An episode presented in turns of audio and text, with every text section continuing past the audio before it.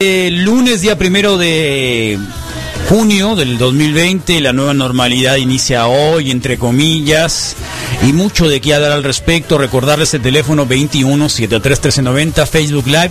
Tenemos la segunda emisión en este momento en Facebook Live y estamos hasta las 11 de la mañana. Y como todos los lunes, agradecemos infinitamente al equipo de Verificovid este servicio para combatir la desinformación en la peste, en la pandemia de coronavirus. Y en esta ocasión está Rodrigo Serrano, eh, quien nos dará cuenta obviamente de los detalles y el trabajo que han hecho en la última semana. Él es eh, también de la gente que viene de Fósforo, eh, también está obviamente en el tema de la comunicación y el derecho a la información. Y bueno, pues también fue parte del movimiento Yoso 32, entre otras organizaciones. Así que acá está Rodrigo, a quien le damos la bienvenida. Hola Rodrigo, bienvenido al reporte Wiki, acá son 95. Hola, ¿qué tal, Carlos? Un saludo a ti y un saludo también a toda la gente de Sonora. Eh, muchas gracias, al igual que hemos conversado con varios de tus compañeros, de tus colegas ahí de Verificovid y agradecerles obviamente este, este esfuerzo, porque también hay que agradecerlo. Eh, la pauta acá de la radio con las notas, eh, sobre todo los audios diarios, y vemos que están organizando también una página nuevamente. Esto le queda mucho, obviamente. Y bueno, no sé si nos quieras dar un corte de esta semana, de cómo van las cosas, sobre todo en todo esto que de pronto no está muy claro sobre cómo vamos a iniciar la nueva normalidad, para algunos es contradictorio, etcétera, pero yo sé que ustedes se enfocan en, eh, en un poco romper con los parámetros de la desinformación y nos gustaría saber con qué se han encontrado esta semana, digamos, y qué han puesto más atención. Eh, pues mira, nos encontramos justamente con una semana en donde sí se está alentando el crecimiento de la, de la pandemia, de acuerdo a las cifras oficiales, que en realidad pues son eh, la, la mejor fuente de cifras que existe. Quizá no es perfecta, eso es cierto, pero sin duda es, la menos peor. Este, entonces, se ha, ha alentado el crecimiento de la pandemia y eso ha llevado a que en algunos estados, en algunas ciudades, se han relajado las medidas de sana distancia. Sin embargo, pues esto no es lo ideal, ¿verdad? También sí ha habido un problema de comunicación quizá en la Secretaría de Salud con respecto a que se acaba la jornada de sana distancia, pero sí, pero no, eh, y hemos notado que la gente está confundida, nos lo han preguntado muchísimo en WhatsApp, eh, pero aquí eh, el modo en el que hemos encontrado que es más fácil de explicar es, seguimos en fase 3, que es la fase de mayor contagio, de acuerdo a nuestro equipo médico.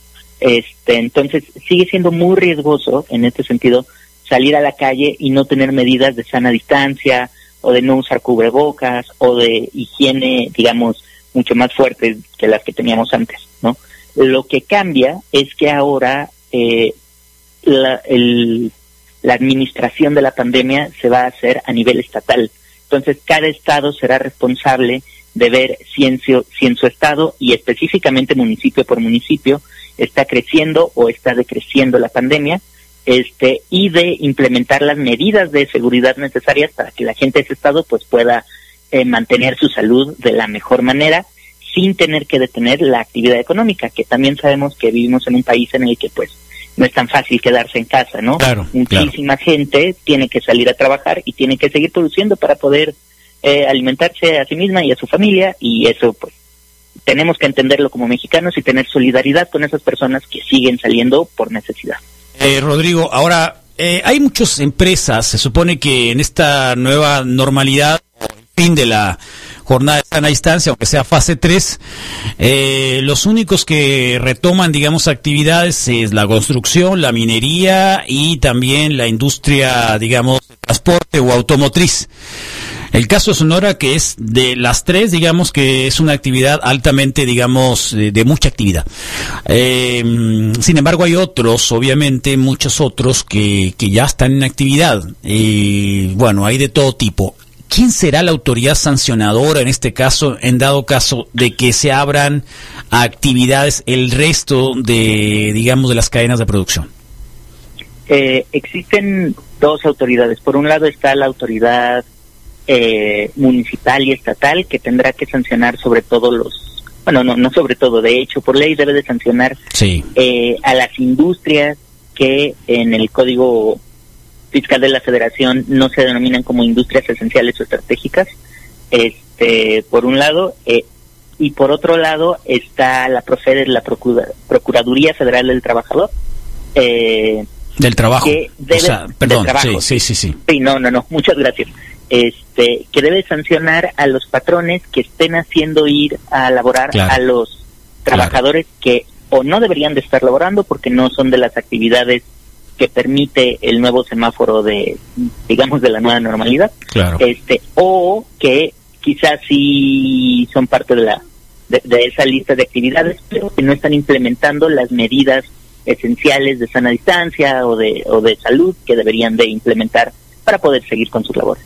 Claro, eh, y sobre todo ustedes supongo que han estado eh, recibiendo mucha mucha de esta de las de las preguntas, eh, los manuales también para eh, pues eh, reglas nuevas de la nueva normalidad, lo veíamos en las conferencias el fin de semana, los modelos, digamos, de protección personal y también de instalaciones, todo esto que va a estar normado, me parece, por la Secretaría del Trabajo y también por el Instituto Mexicano del Seguro Social. Eh, sí, el, bueno, en realidad el Instituto Mexicano del Seguro Social pues está, eh, en, a mi parecer está metiendo la cuchara en muchos campos, sí. porque pues sí es una institución que toca tanto la parte de las y los trabajadores como la parte de salud pública, la administración de los hospitales, o del, del mayor número de hospitales en el país. Este, entonces sí también tendrán, eh, digamos, sanciones, pero hasta donde entiendo, no están recibiendo las denuncias directamente de las y los trabajadores. Eso se está viendo directamente con la Procede. ¿Qué, se ha presentado durante esta semana o los últimos días? Eh, información falsa respecto, por ejemplo, ayer, no sé, en, en, Sonora apareció por ahí una fotografía de alguien que, que, bueno, hay un hospital privado eh, que decía que ya no se podía recibir pacientes que pudieran tener el virus y, era una noticia falsa, ¿no? Entonces, dices, ¿de qué se trata? Ya lo desmintieron en el, hospital privado, de pronto eso es una también una psicosis en la cual, bueno, si ya están a tope los hospitales privados, imagínate los públicos, dirían algunos, ¿no? Eh, cosas que por ahí eh, aparecen, digamos, te lo digo en términos locales, eh, que no, no entiendo cuál será la idea de, confundir un poco a, a la población eh, y con todo caso pues este provocar un poco más el pánico eh, que el pánico no ayuda pues eh, el miedo no ayuda. Hay que razonar el tema de la enfermedad más que ajustarnos al temor que no justamente hemos identificado tres grandes categorías de noticias falsas. En primer lugar las que son pseudomédicas y prometen eh, una cura o una prevención a cambio de un procedimiento como muy sencillo, ¿no? Como en las últimas semanas hemos visto que hablan mucho de aspirinas para curar la inflamación y por lo tanto curar el coronavirus, lo cual es falso. Este, en segundo lugar están las noticias falsas que incitan al odio eh, y a la desconfianza. En la noticia que me comentas no nos ha llegado, si nos la mandan de su equipo lo agradeceremos mucho. Este, pero me parece que puede ser justamente una noticia que busca incitar al miedo eh, y esto puede ser sobre todo para o generar odio o rechazo hacia un grupo en específico eh, por acción o por inacción, ¿no? Como, bueno, es que no se ha hecho lo suficiente o quizá no, es que la OMS está eh, dispersando la enfermedad para matarnos a todos. Y pues eso genera odio contra el personal de salud. Eh, ¿Por qué la gente lo hace? La verdad es que nos supera muchísimo y el odio y el racismo son esas cosas que no tienen una explicación clara, ¿no? Y en tercer lugar, eh, hemos encontrado también que existen noticias falsas que dan falsas esperanzas, que no necesariamente eh, buscan generar una acción por parte del pueblo, sino que simplemente dicen, bueno, ya se encontró la vacuna y sale en dos meses. Creemos que esto lo hace sobre todo gente que, que, quiere creer que esto es cierto y quiere compartir la buena noticia, lo hace de muy buen corazón. Sin embargo, creemos que si la gente no tiene la certeza de que es falso, mejor no lo comparta, ¿no? Porque luego la desilusión pues puede ser mayor. Eh, ¿Qué te parece? No sé si me meto en un, en un espectro que a lo mejor no trabajan ustedes como Verificovid, pero eh, las declaraciones de Enrique Alfaro sobre descalificar un tanto al subsecretario Gatel. ¿Cómo ustedes los han tomado? Eh, pues mira, la verdad es que no nos hemos metido mucho en, las declaraciones de cada uno de los estados. Eh, estamos monitoreando más bien eh, a nivel federal. Sin embargo, pues personalmente creo que lo ideal es que pues todos los estados trabajaran en coordinación y se pudiera llegar a un acuerdo político por parte de las dos partes, eh, porque aquí lo que está en juego en realidad no son votos, no son eh, dádivas, no son presupuestos, lo que está en juego es la vida de, los mexicanos, ¿no? Y pues, eso debería de primar siempre. Ahora, te pregunto también sobre un poco, no sé si han notado ustedes y también si han trabajado entre ciertas discrepancias que hay de algunos eh, académicos de la UNAM frente a lo que el CONACIT está presentando. Eh, lo que ¿Usted lo ha notado o yo lo noté nada más? Eh, encontramos la nota, sí. Lo que hemos visto es que las discrepancias que los investigadores eh, de manera independiente pues no sufrieron, sino que publicaron, tienen que ver sobre todo con los modelos de proyección matemáticos que se están utilizando. este, esos modelos, pues, apenas se acaban de dar a conocer a finales de la semana pasada, hasta ese momento pues no sabíamos cómo estaba proyectando la Secretaría de Salud eh, y el en conjunto con el CONACIT cuál iba a ser la evolución de la pandemia eh, y apenas en realidad los estamos calificando. No, no, no podríamos decirte ahora mismo si creemos que están bien, que están mal, que tienen omisiones o no.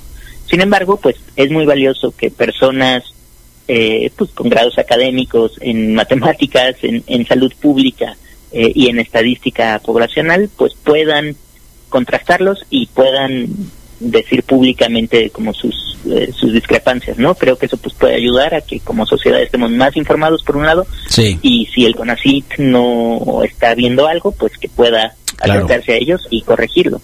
Claro, por supuesto, siempre siempre es bueno estar auditando, supongo, las cifras oficiales, pero pues de una manera de debate, ¿no? No de descalificación.